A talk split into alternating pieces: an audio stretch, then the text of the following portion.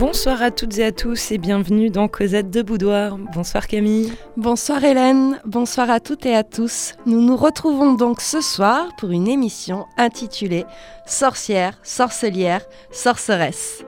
Alors c'est presque une déclinaison latine, mais en fait ce sont les autres termes en ancien français pour désigner les sorcières.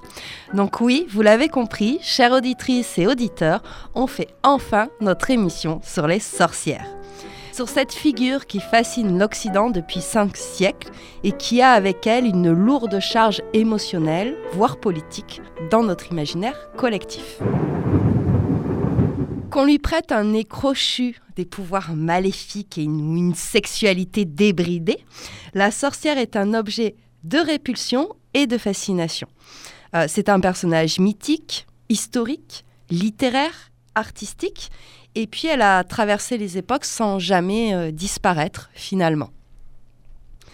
Alors il faut savoir que la persécution des sorcières, ça marque vraiment euh, l'une des premières luttes dans l'histoire de la répression par les hommes des femmes en tant que détentrices de savoir et de connaissances.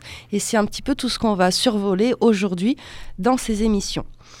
C'est une histoire aussi qui n'est connue que par les yeux des persécuteurs en fait, on n'a jamais eu de témoignages de, sorcières parce que généralement, elles survivent pas aux, interrogatoires. C'est bizarre, mais voilà. Donc ça pose aussi la question du pouvoir, de l'autorité, des liens symboliques entre centre et périphérie. Bref, vous l'aurez compris, on aura une approche très Foucault et très Brodel, hein, qui sont deux grandes références en, histoire euh, des mentalités on dit la sorcière, mais finalement, c'est quand même, on va le voir, plus nuancé que ça. Oui, c'est vraiment une figure protéiforme. Elle, se métamorphose à travers l'histoire et les histoires. Et comme tu le soulignes, finalement, il y a peut-être plusieurs sorcières en fonction des temps, des périodes et des époques. Alors c'est vrai que c'est un terme au début qui est très euh, dépréciatif, très péjoratif, mais aujourd'hui, au XXIe siècle, il a tout un autre sens et c'est un terme qui n'a cessé d'évoluer et de se transformer.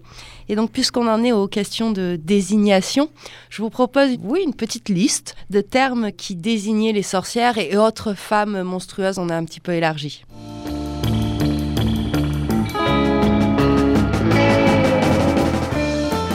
Ensorceleresse, harpie, furie, mégère, démoniaque, diabolique empoisonneuse, Sibylle, diablesse, diseuse de bonne aventure, Alcine, Armide, cartomancienne, sirène, devineresse, fée, guérisseuse, pythonise, piti, pigrièche, nécromancienne, magicienne,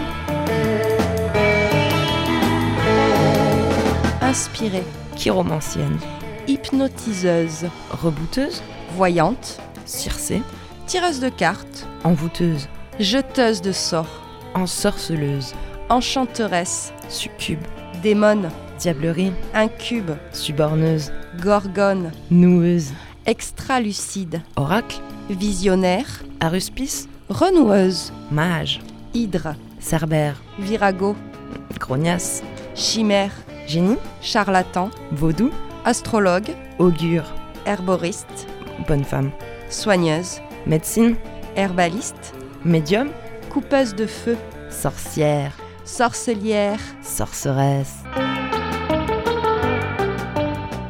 Ben voilà un joli petit tour d'horizon.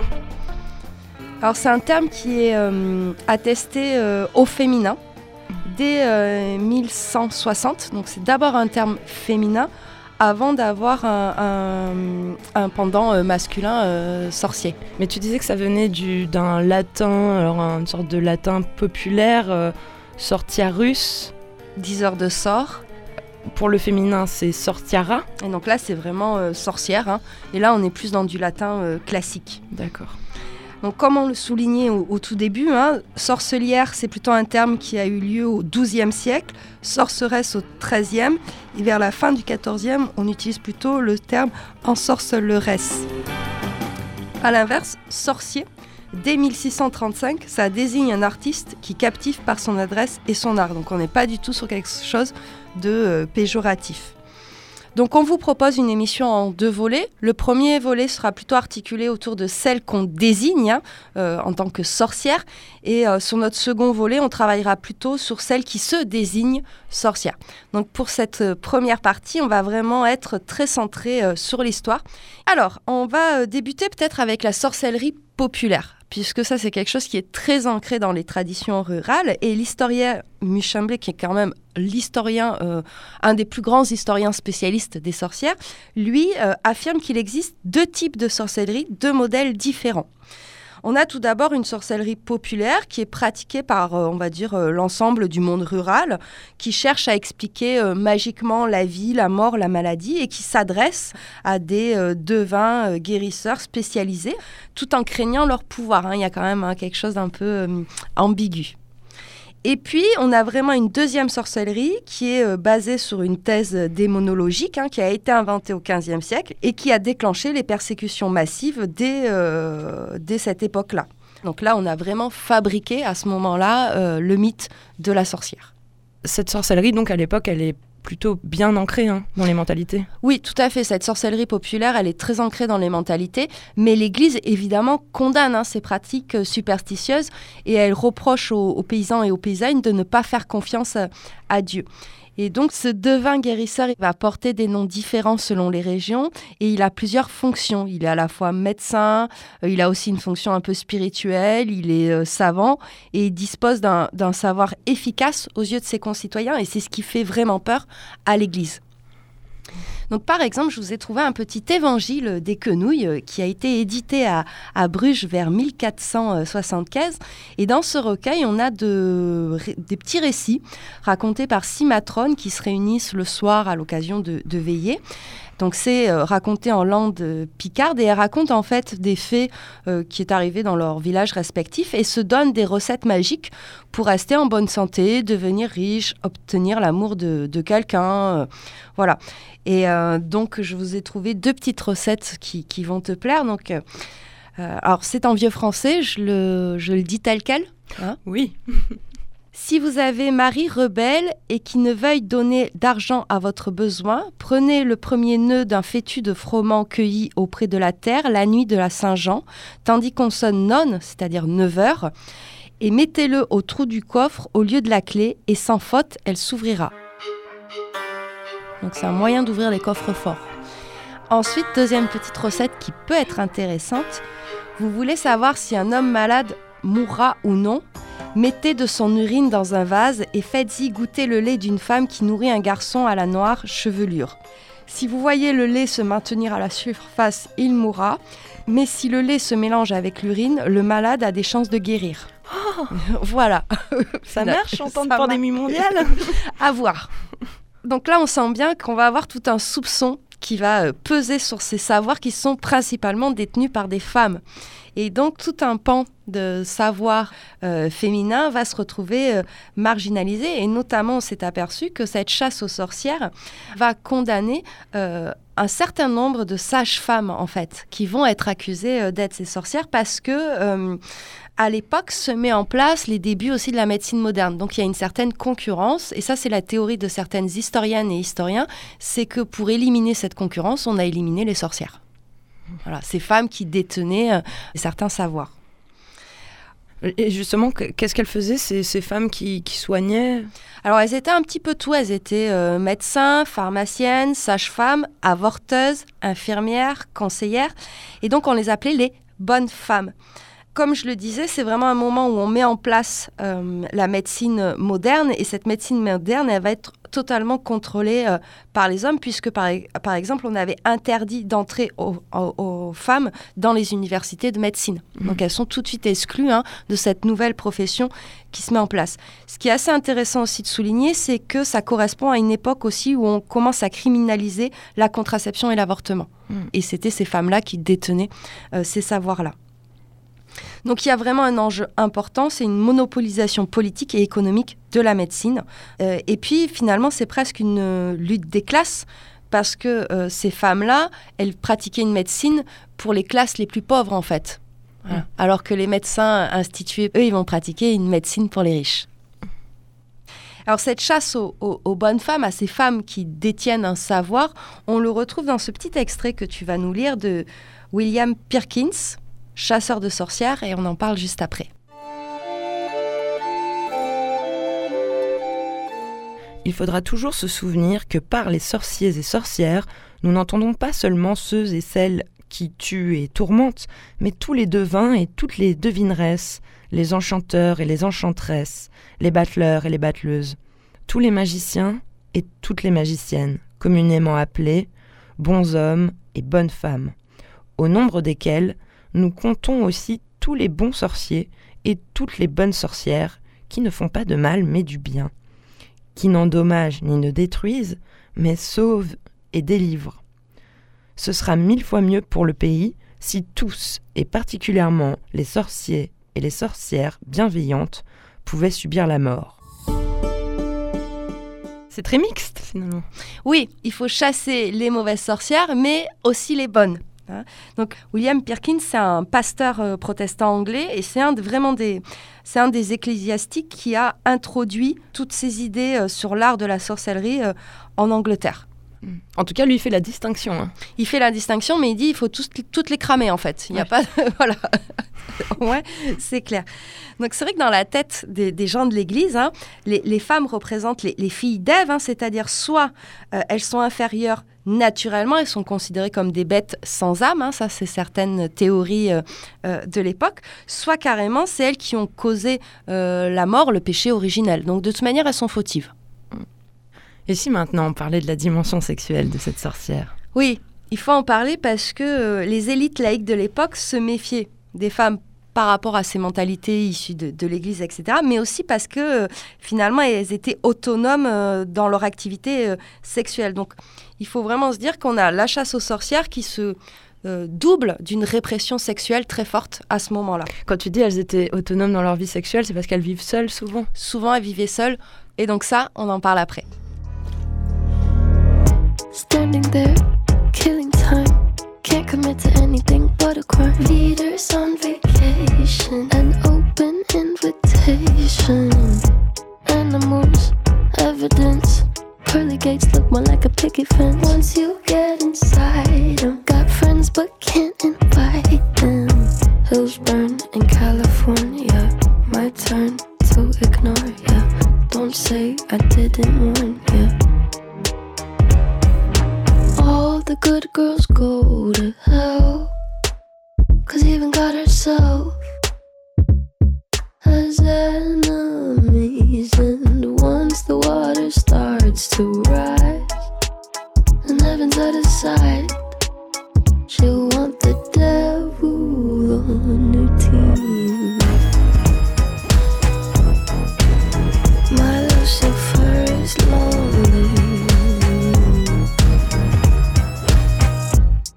at you, needing me.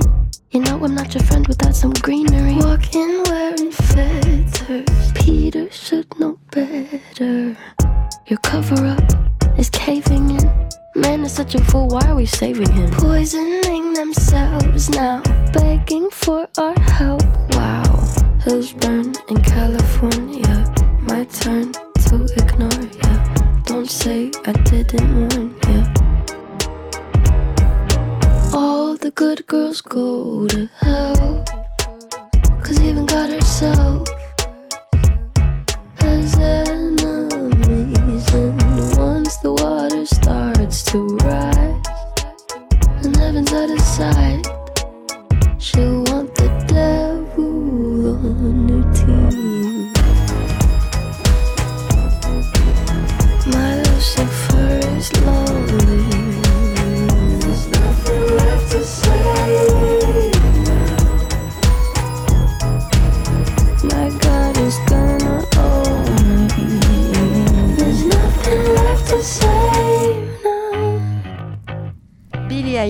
The Good Girl Go to Hell.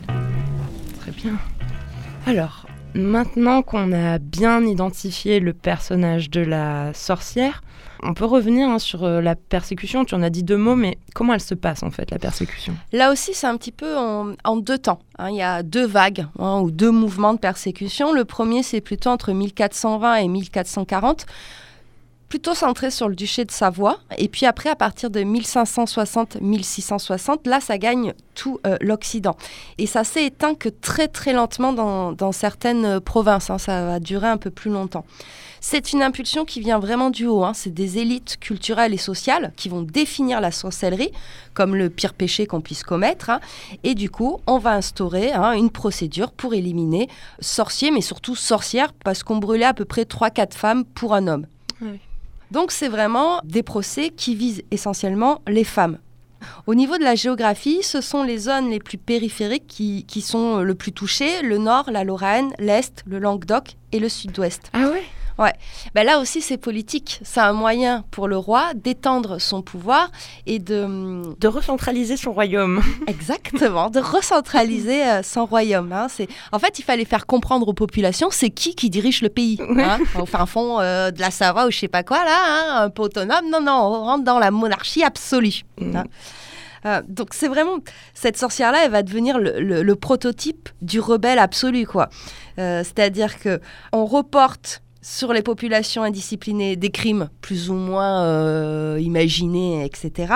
Et puis, on cristallise la notion de, déviance hein, par rapport à des normes sociales nouvelles qu'on voulait instaurer. En fait, les sorcières, c'est un bouc hémisphère hein, pour un peu purifier le corps social et mettre en place un pouvoir royal euh, strict qui s'appuie évidemment sur un pouvoir ecclésiastique. Oui. Mais euh, après, on les accuse peut-être euh, de, choses et, d'autres. Euh.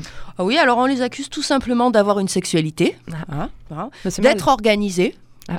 hein, d'avoir des, des savoir-faire médicaux et des savoirs, hein, mm. purs savoirs scientifiques médicaux, et obstétriques, puisqu'on a vu, elles étaient aussi sages-femmes. Et, c'est vrai qu'on sait que ça arrive bien plus tard dans l'histoire de, la médecine de mettre en place le rôle de la sage-femme, mm. alors que les femmes mouraient en couche. Euh, mais, mais, ce qui est drôle aussi, c'est, par exemple, dans notre imaginaire, la, la sorcière, c'est vraiment une, une, femme âgée. Alors c'est un peu contradictoire avec cette idée de sexualité débridée. Ben, c'est contradictoire sans l'être, en fait, puisque euh, euh, vraiment, hein, une majorité des, des, femmes qui ont été brûlées étaient des femmes âgées, veuves ou célibataires, c'est-à-dire sans contrôle patriarcal. Donc, s'il n'y a pas le contrôle d'un homme, elles ont obligatoirement une sexualité débridée. Hein, c'est les logiques de l'époque. C'est aussi des femmes qui habitent à l'extérieur euh, des villages ou dans ses limites. Donc il y a toujours cette notion-là qu'on retrouve de périphérie. Et puis, euh, souvent, c'était des femmes très pauvres, hein, puisqu'elles ont toujours un niveau euh, social inférieur par rapport à celui ou celle qui les accuse. Ces vieilles femmes sont aussi dépositaires de croyances populaires, elles appartiennent aux générations superstitieuses, et dans cette idée où il faut commencer un petit peu à rationaliser les mentalités, etc., ben, il faut les éliminer. Hein. Euh, de plus, c'est elles généralement qui s'occupent des enfants des, deux sexes hein, dans, les villages, on leur confie. Donc il faudrait pas qu'elles... Euh, voilà, il fallait arracher les, mâles virils de cet univers magique et féminin, en fait. Hein. il y a cette idée-là où il faut récupérer aussi les, hommes de ces, de ces euh, mains des vieilles femmes superstitieuses. C'est drôle aussi sur euh, l'oralité, c'est quelque chose que tu connais bien, mais tu sais, les contes étaient oraux et c'est à partir du XVIIe siècle qu'on va aussi commencer à les figer euh, à l'écrit. Donc c'est un petit peu comme si aussi à partir du XVIIe siècle, on faisait la guerre à toute culture orale en fait. Oui, c'est ça, à, à toute cette culture populaire en fait. Hein. On est toujours dans cette idée-là. Et puis, comme on le disait, ça vient d'en haut, c'est les élites culturelles. Et donc, euh, les élites culturelles, elles veulent pas de cette culture euh, oralisée, euh, voilà, qui est presque des fois jugée vulgaire ou des choses comme ça. Hein. Alors, pour traquer ces sorcières, on va euh, mettre en place hein, de nombreux ouvrages pour donner la marche à suivre à tous ces euh, euh, tribunaux ecclésiastiques ou laïcs. Hein. On a eu les deux hein, qui sont, qui sont en même temps. Et il y a un ouvrage qui est resté tristement célèbre, c'est le fameux Marteau des sorcières. Oui, c'est le fameux Marteau des sorcières qui a été publié entre 1486-1487 par deux dominicains allemands, Istitoris et Sprenger.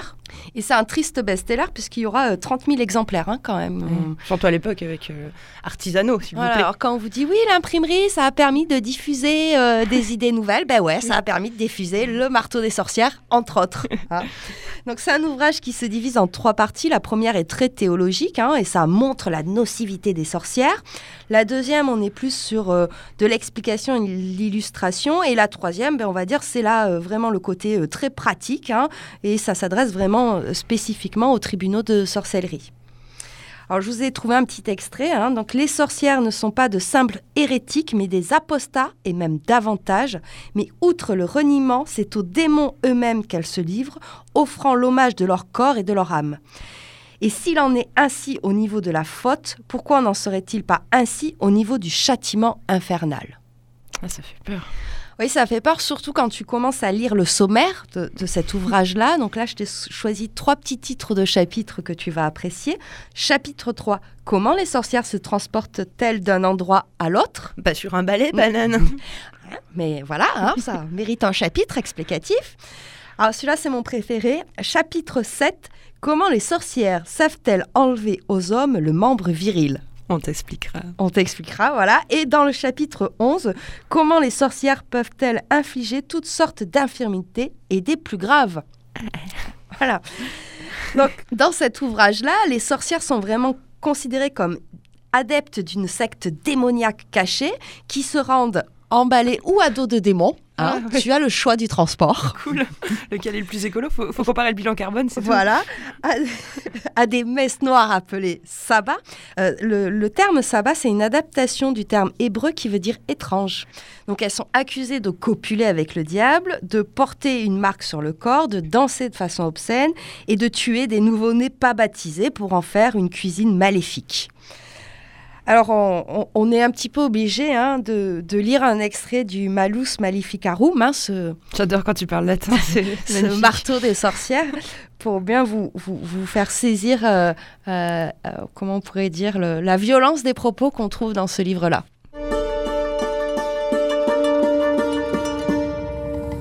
Les sorcières, sur l'instruction du diable, font un onguent avec le corps des enfants, surtout de ceux tués par elles-mêmes avant le baptême. Elles enduisent de cet onguent une chaise ou un morceau de bois. Aussitôt, elles s'élèvent dans les airs, soit de jour, soit de nuit, soit visiblement, soit invisiblement. À la vérité, c'est par ce moyen de cet onguent, réalisé afin de priver des enfants de la grâce du baptême et du salut, que le démon opère la plupart du temps. Cependant, il semble plusieurs fois avoir effectué les mêmes transports sans cela.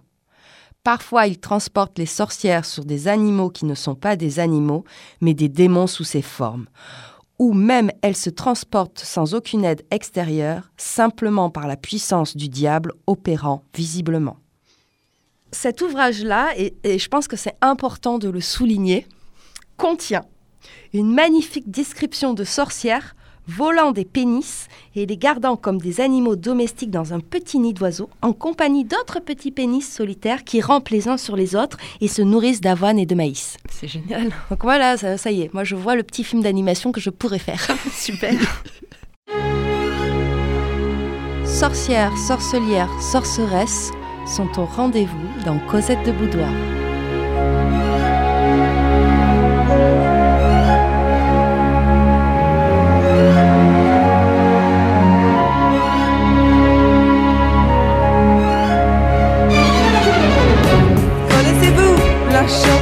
Sorcière Celle qui fit fondre un cœur de fer Celle qui transforma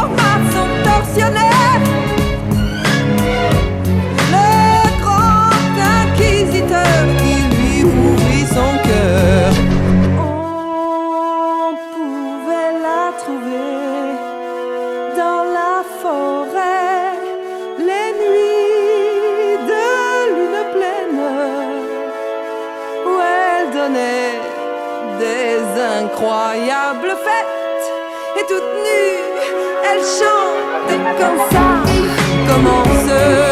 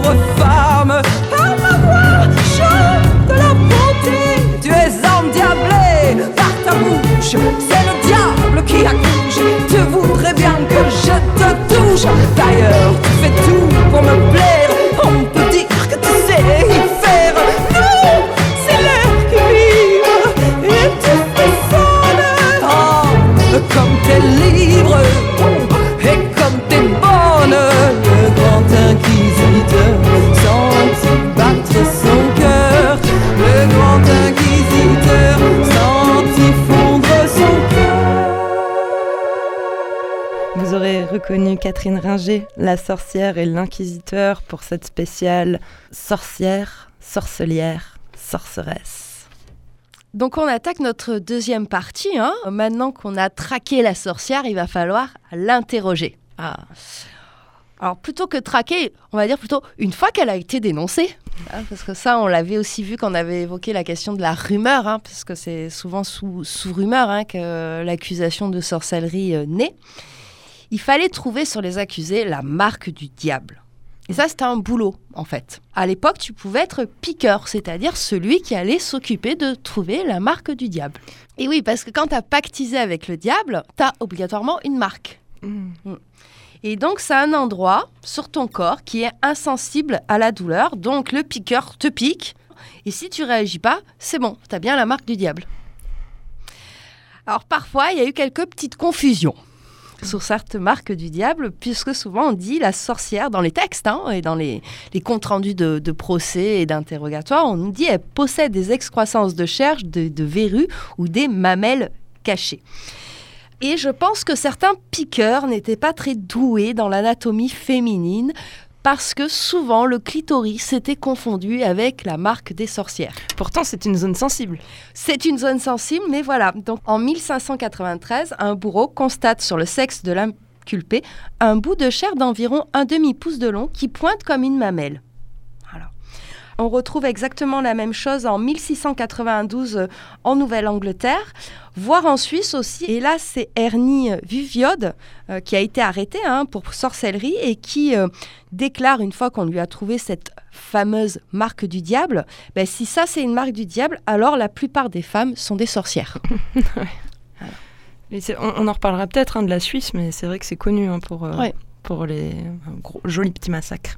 Mais, mais il n'y a peut-être pas que cette euh, marque du diable plus ou moins euh, clitoris inavouée.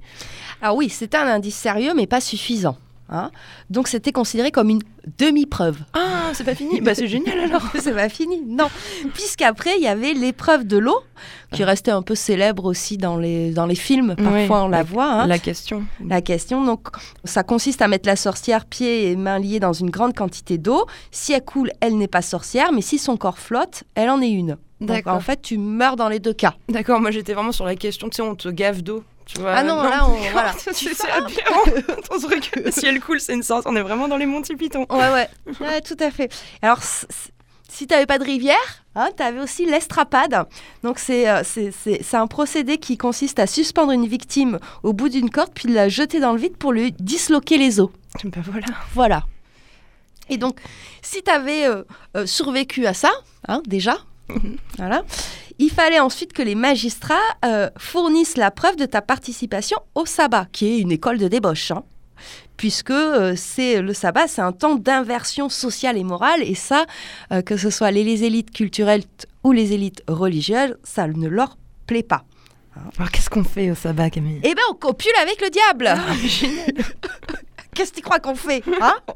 Excuse-moi, je je sais pas. Voilà. Alors si aussi tu peux faire des petits sortilèges et des maléfices. Oui, voilà, on peut pas que copuler, c'est enfin mm. pas qu'une connotation sexuelle. Pourtant, c'est ce qui ressort dans les procès de sorcellerie. Oui, je me disais, en as bien noté quelques-uns quand même. Oui, alors j'en ai noté quelques-uns. Donc par exemple, on a l'interrogatoire de Martial Espaz en 1491 et euh, on lui dans, son interrogatoire, quand il la connaissait, le diable faisait mettre ladite martiale à quatre pattes, lui tenant la tête contre la terre, et dans cette position, il la connaissait, il s'accouplait comme des bêtes. Alors, même chose pour Henriette Pillard en 1652, que le diable avait eu copulation avec elle de la même façon que son mari a avec sa femme, sauf qu'elle sentit sa semence de celui froide et n'y trouva aucune délectation ni plaisir. Ah. Euh, et puis, allez, un petit dernier, euh, l'interrogatoire de Marie Lannessin en 1621 qui dit Après le sabbat, le diable l'a ramenée à sa maison et couché avec elle, ayant par deux fois eu sa copulation, elle sentait sa chair froide et que sa nature était aussi froide. Alors ça, ça revient énormément dans les procès de sorcellerie. Baiser avec le diable, c'est obligatoirement quelque chose de froid. Hein. le diable est froid. Ça, c'est, ça revient assez euh, régulièrement. Alors que l'amour céleste, lui, est bien chaud, quoi. Réchauffe le cœur. Cette référence à la sexualité, on la trouve aussi euh, énormément dans toute l'iconographie de l'époque. Hein. Je pense à ce euh, tableau de Grienne, Les Trois Âges, qui date de 1514, où on a trois femmes qui s'appellent un onguent, mais alors elle se l'applique euh, partout. Euh, voilà, on a des corps offerts. Ça, on y reviendra un peu plus tard sur toute l'iconographie euh, de la sorcière.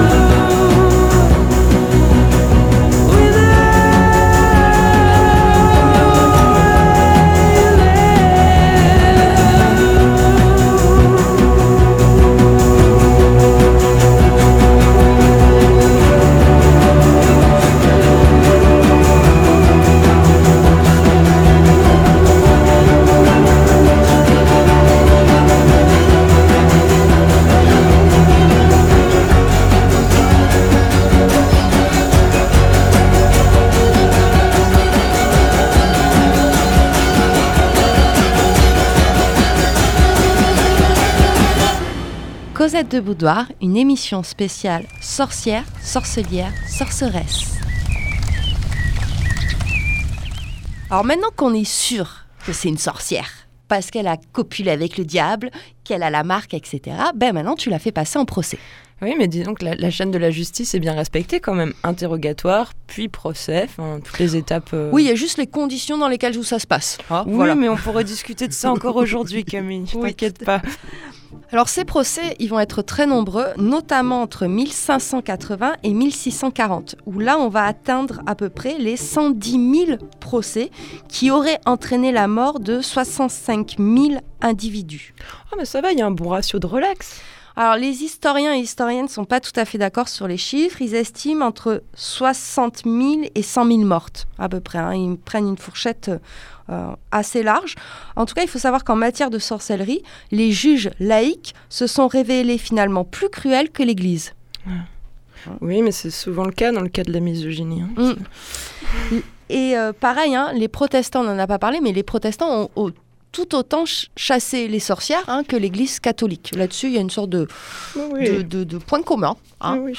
Il n'y a pas de problème. Alors j'ai retrouvé la, la date de la première femme jugée pour sorcellerie. Donc c'était euh, Jeanne de Brigue et euh, son procès a lieu en 1391 au Parlement de Paris. Parle pas mal de théorie du complot en ce moment. Bah, on va voir que c'est pas nouveau. Non, c'est pas nouveau parce qu'à l'époque aussi, hein, il y a des théories du complot. Alors notamment Jean Baudin, qui était un intellectuel français et surtout un brillant juriste. hein. Bon, il a écrit un petit bouquin qui s'appelle La euh, démonomanie des sorciers en 1580. Donc tu vois déjà qu'il a quand même quelques Petites obsessions. Voilà. Et donc lui, dans ce livre-là, il dévoile que les sorciers et les sorcières sont infiltrés partout dans la magistrature, à la cour, dans l'église.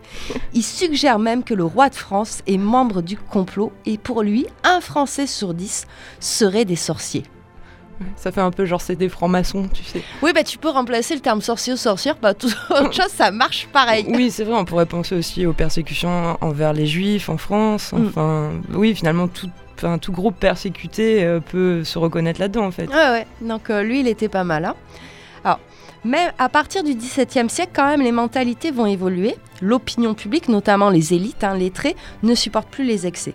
Hein, ça, ça les choque un petit peu de voir brûler euh, sous, sous leurs fenêtres euh, euh, pas mal de femmes. Tu te rappelles les, procès de, de Louis XIV et tout, quand même, ils brûlaient pas mal. Hein. Ah ouais alors, l'épreuve de l'eau va être interdite à Paris à partir de 1601. Et puis, ça correspond aussi à un changement d'époque d'un point de vue culturel, scientifique et, et théologique. hein. Seuls quelques pays européens comme le Portugal et la Pologne, ainsi que les États-Unis, vont poursuivre, hein, euh, au-delà du XVIIe siècle, euh, ces procès en- en- en sorcellerie. Il y a eu des, des- des procès qui sont restés très célèbres hein, dans, dans l'histoire. On en a choisi quelques-uns sur lesquels on- on va revenir. Les procès, vas-y. Procès, les procès. Alors celui-là, euh, je l'ai découvert cet été, en fait. C'est le procès de Logrono. Logrono, c'est en Navarre. hein, Donc en Espagne. en Espagne. On est en 1609. Mais en fait, euh, le procès a lieu en, en Espagne, mais les histoires de sorcellerie ont lieu au Pays Basque. Donc en fait, il y aurait eu des sabbats organisés dans la grotte de euh, Zugaramundi, que les Basques m'excusent pour ma prononciation. Tu t'as essayé de t'y mettre pourtant. hein. Ouais, j'essaye d'y mettre, hein, c'était vraiment. Et c'est un des plus grands procès de sorcellerie euh, euh, en Europe. Donc, il se termine en 1610 par un auto-da-fé de, devant de plus de 30 000 spectateurs et on a 31 condamnés. hein. Entre-temps, il y en a qui sont morts en prison hein, aussi euh, suite aux interrogatoires diverses. Bavure, bavure. Les femmes vont prédominer hein, dans les accusés, mais on y trouve aussi des enfants, des hommes et même des prêtres qui sont accusés d'avoir pratiqué euh, des guérisons. Et en fait, le point de départ, c'est une, une Maria hein, qui rentre dans son village et qui va accuser notre Maria d'être une sorcière. Celle-ci, elle va reconnaître son implication sous la pression et elle va en dénoncer d'autres, notamment ses tantes, etc. Et donc en fait, c'est un effet de domino. hein. Tout le monde va se dénoncer au fur et à mesure. C'est pour ça qu'on arrive à autant euh, de, de- de- de- d'accusés. Et quand tu dis qu'on en a un mort, c'est le bûcher pour elle. Oui, c'est le bûcher. hein. Classique. Classique. hein. Euh, donc en fait, dans cette grotte un peu mystérieuse, elles euh, sont accusées de pratiquer notamment des, euh, des rituels de fertilité ou des cultes à d'anciennes déesses païennes. Il y a eu un film qui s'appelle Les sorcières de Zugaramundi, qui est sorti en 2013. D'accord, ouais, c'est du coup un film espagnol qui, qui revient là-dessus. Alors moi j'ai eu la chance de visiter cette grotte là cet été. Euh, marre parce qu'on en a fait un, petit son avec mes copines. Donc euh, ce son-là il n'est pas trouvable, mais si vraiment certains auditeurs et auditrices veulent l'entendre, on le fournira avec. Puis tu iras à la brigade des stupes t'expliquer après, d'accord? Voilà. Alors on avait aussi parlé du procès des possédés de Loudun, plus, plus connu, hein, que toi tu connais bien parce qu'il y a eu un film aussi dessus. C'est un film de Ken Russell, alors, mais je suis incapable de m'en souvenir. Alors si tu peux nous raconter, euh, revenir assez précisément sur cette histoire. En fait, ça se passe dans un couvent et c'est un prêtre qui, euh, qui aurait euh, possédé possession démoniaque de plusieurs sœurs du couvent. Là, tu sens qu'on est sur la fin de la chasse aux sorcières parce que là, c'est un homme qui va être condamné hein, pour, pour sorcellerie. Alors là aussi, il y a des choses politiques parce qu'il était très opposé à la politique de Richelieu. Oui, c'est ça, il est accusé de libertinage. Euh, enfin, c'est un peu un procès politique. Ouais. Un autre procès très célèbre, c'est le procès de Péronne. Euh, moi, j'avais vu adapté en, pièce de théâtre. Et donc, c'est une femme, Péronne Gauguillon, qui euh, a dénoncé en fait quatre soldats qui avaient tenté de la violer et qui finalement vont lui voler de l'argent, etc. Donc, elle les dénonce. Et suite à ça, elle va être accusée de sorcellerie. Ah, une bonne excuse euh, pour la faire taire. Mm. Et donc là, c'est le même principe. Euh, donc elle est accusée d'avoir violé le Saint-Sacrement, de participer à des sabbats de sorcières, de d'avoir rencontré euh, le diable, d'avoir tué des enfants. Hein. On va trouver trois marques. Et puis elle aussi, elle va dénoncer d'autres personnes. Et elle finira brûlée le 3 juillet 1679. C'est sûrement une des dernières femmes à avoir été exécutée en tant que sorcière en France. D'accord, donc 1679. Mm. Oui, tout à l'heure tu parlais de l'Amérique, bah là on, va voir que finalement c'est peut-être le plus célèbre des procès euh, qui nous conduit de l'autre côté de l'Atlantique. Oui, on pense aux sorcières de Salem, hein, qui, sont très ancrées dans notre imaginaire collectif.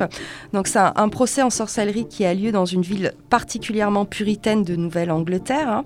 Et en fait, on a deux enfants, Betty et Abigail, qui désignent trois femmes. Alors il y a Sarah Good qui est mendiante, Sarah Osborne qui est une marginale et Tituba qui est une domestique barbadienne. Donc là aussi, ça va entraîner une centaine d'arrestations, 14 femmes exécutées et 6 hommes. Et donc cette histoire-là, il y a eu plein d'adaptations. Hein. Je pense notamment à, la très belle euh, bande dessinée de Thomas euh, Gilbert, Les filles de Salem. Vraiment, c'est une très très belle bande dessinée que je recommande. Mais ça a été aussi euh, adapté dans la littérature, puisqu'on a le très bel ouvrage de hum, Marise Condé, Moi, Tituba sorcière. Donc elle, elle s'intéresse vraiment à ce personnage de Tituba, qui est une ancienne esclave. Donc tu vas nous lire un extrait, et puis après, on le commentera parce qu'il y a des choses très intéressantes à dire.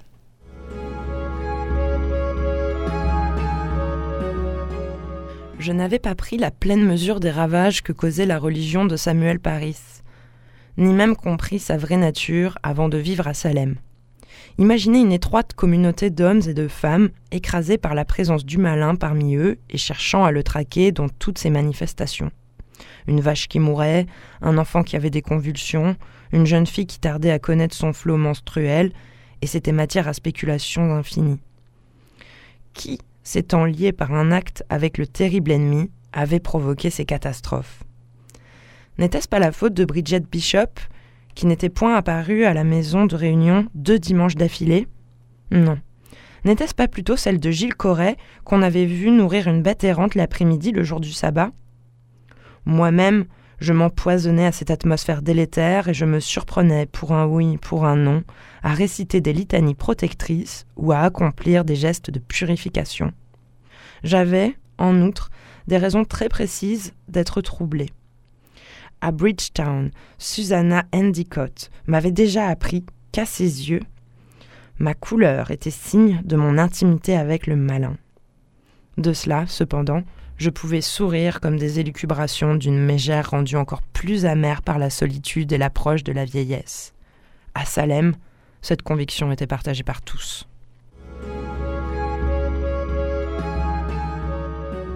Alors, cet ouvrage-là est très intéressant parce que l'autrice, en fait, va, euh, à travers le personnage de Tituba, analyser les problèmes de racisme, d'oppression et de sorcellerie. En fait, ce qui est très intéressant, c'est qu'il y a plusieurs niveaux de, de lecture et qu'elle explore vraiment ces tensions entre sorcellerie, féminisme, race, genre et sexualité.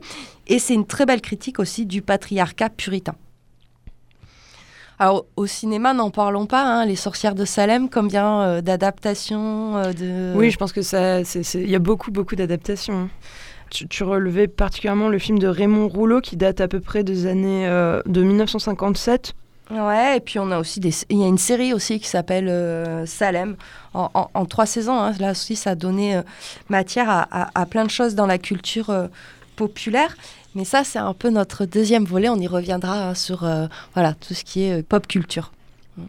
Alors, à partir du XVIIIe siècle, on n'a plus trop de procès en, en- en sorcellerie, et- mais pourtant, les sorcières ne disparaissent pas pour autant. On va les retrouver dans les archives de police plutôt sous le terme de devineresses ou de marchandes d'onguets ou de fabricantes de poudre. Et souvent, elles sont appelées euh, faux sorciers. Voilà. Donc on voit que les mentalités sont en train d'évoluer, mais la figure de la sorcière n'a pas totalement disparu. Puisque euh, au fil du siècle, elle va se transformer en empoisonneuse. Et puis au 19e siècle, ce sera la figure de l'aliéné ou de l'hystérique aussi, qui a des, euh, liens assez forts avec euh, la sorcière. Alors cette reconquête générale des croyances, des comportements et des corps par des professions exclusivement masculines va à, la rencontre hein, des traditions anciennes perçues comme dangereuses par la centralisation de l'État et du pouvoir. Donc il faut vraiment se dire hein, que la chasse aux sorcières s'est doublée d'une volonté hein, de contrôler les périphéries du royaume, de contrôler les mentalités en mettant en place un esprit plutôt cartésien en fait et rationaliste, et surtout euh, de récupérer et d'empêcher les femmes d'avoir des savoirs euh, sur leur corps. Hein, c'est un petit peu ce qu'il faudrait euh, retenir. Donc on pourrait dire que cette chasse aux sorcières, elle a été euh, véritablement construite historiquement. Cette exclusion aussi euh, des femmes des savoirs médicaux, bah, ça s'est fait sur le, sur le très long terme. Et finalement, si aujourd'hui la médecine, elle est élitiste, exclusive, sexiste, raciste et classiste, bah, il y a peut-être des origines à chercher hein, dans cette euh, chasse aux sorcières. Oh, tu vois le mal partout. C'est potache. C'est potache, on a dit. Alors je crois que c'est la première fois qu'on a une bibliographie aussi importante pour une émission. hein, que j'ai lu, Ah oui, tu sors plus de chez toi. c'est ça. Mais euh, moi, je, je vais juste en retenir quelques-uns. Moi, je vous conseille vraiment euh, Les sorcières, une histoire de femme de Céline Duchesnay. Euh, évidemment, La puissance invaincue des femmes de Mona Chollet. Sorcière, sage-femme et infirmière de Barbara Ehrenreich. La sorcière au village de Robert Muchamblet. C'est vraiment, en histoire, c'est vraiment le bouquin fondateur sur euh, l'histoire de la sorcellerie. Et puis euh, d'autres petits bouquins comme Sorcière d'Alex Paré ou Sorcière fiancée de Satan de Salman. Très bien, merci beaucoup Camille. En attendant le second volet de cette sorcière, sorcelière, sorceresse, vous retrouvez cette émission en podcast comme d'habitude. Je te remercie, te souhaite une très bonne fin de soirée. Oui, je vais aller à d'autres démons à mon sabbat. Merci à vous de nous suivre et à la prochaine. À la prochaine.